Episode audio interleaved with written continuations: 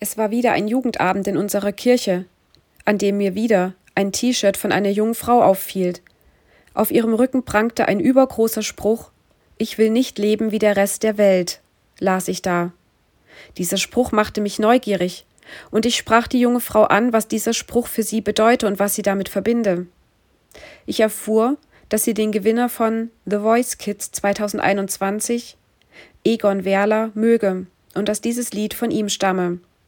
Sie habe ihn schon öfters im Konzert erlebt und möge seine tiefgehenden Texte.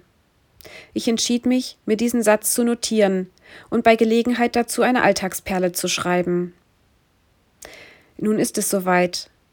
Ich sitze mit dem Blick auf das Wattenmeer auf einer Bank. Wieder einmal ist das Wasser nicht da, leider. Aber es ist warm und ich kann ohne Kissen oder Decker auf der Bank sitzen. Vor mir liegt mein Jahresbuch, Ganz schön lebendig von Elena Schulte, das mir meine beste Freundin zum Geburtstag geschenkt hat und das mich durch mein 50. Lebensjahr begleitet. Ich empfinde es als zunehmend herausfordernd, in die einzelnen Themen einzutauchen. Gerade lese ich von einer Aktivität, die die Autorin mir als Aufgabe stellt. Sie schreibt: Nimm dir jetzt fünf Minuten Zeit, in denen du einfach nichts tust, nicht einmal wirklich denkst, sei einfach still. Da ich gerade eine Pause habe, in der mein kleiner Sohn bei einem seiner regelmäßigen Termine ist, werde ich diese Aufgabe jetzt gleich umsetzen. Ich schaue nach der Uhrzeit auf meinem Smartphone und schließe meine Augen. Ich bin richtig gespannt, ob es mir gelingen wird, fünf Minuten ruhig zu sein, ohne etwas zu tun. Um mich herum ist es still. Ich höre die Schritte der vorbeigehenden Urlauber, Ab und zu dringen der Ruf einer Möwe oder die leisen Stimmen der sich unterhaltenden, vorbeilaufenden Menschen an meine Ohren. Ich nehme den leichten Wind wahr, ab und zu ein Regentropfen, der auf mein Gesicht oder meine Kleidung fällt.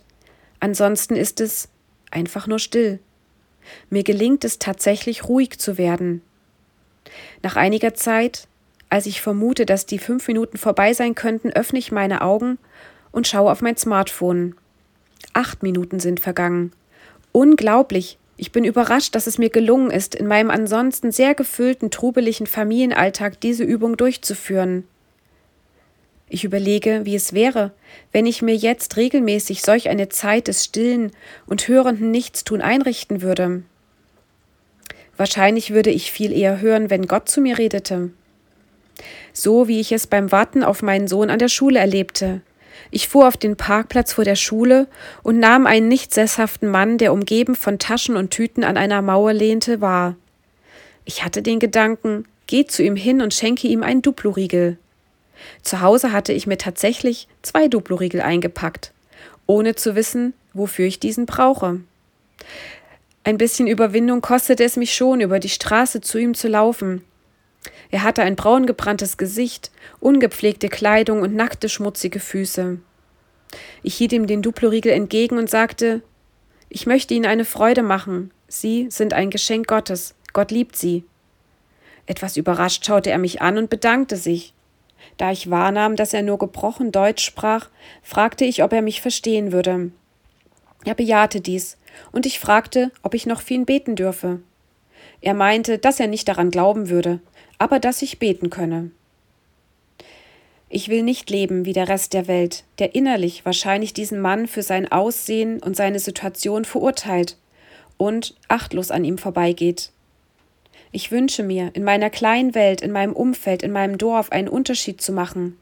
Deshalb überlege ich mir zu verschiedenen Anlässen etwas zu basteln, das ich verschenken kann, um den Menschen in meinem Umfeld eine Freude zu machen und sie zu ermutigen. Deshalb biete ich Menschen an, für sie zu beten und sie zu segnen. Ich bin sicher, dass ich damit nicht so lebe wie der Rest der Welt. Ich ermutige dich, dir zu überlegen, wo du in deiner Umgebung, in deinem Umfeld, auf deiner Arbeit, in deiner Schule, in deiner Familie einen Unterschied machen kannst und dann das, was dir in deine Gedanken kommt, umsetzt. Ich ermutige dich, Gott in einem Gebet zu fragen, wo du anders leben kannst als der Rest der Welt.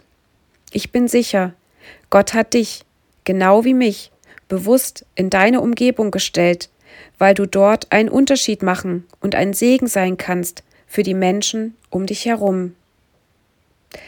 Wenn du Rückfragen oder Anmerkungen zu meiner Alltagsperle hast, kannst du dich gern per E-Mail an kontakt@ichtes-radio.de wenden.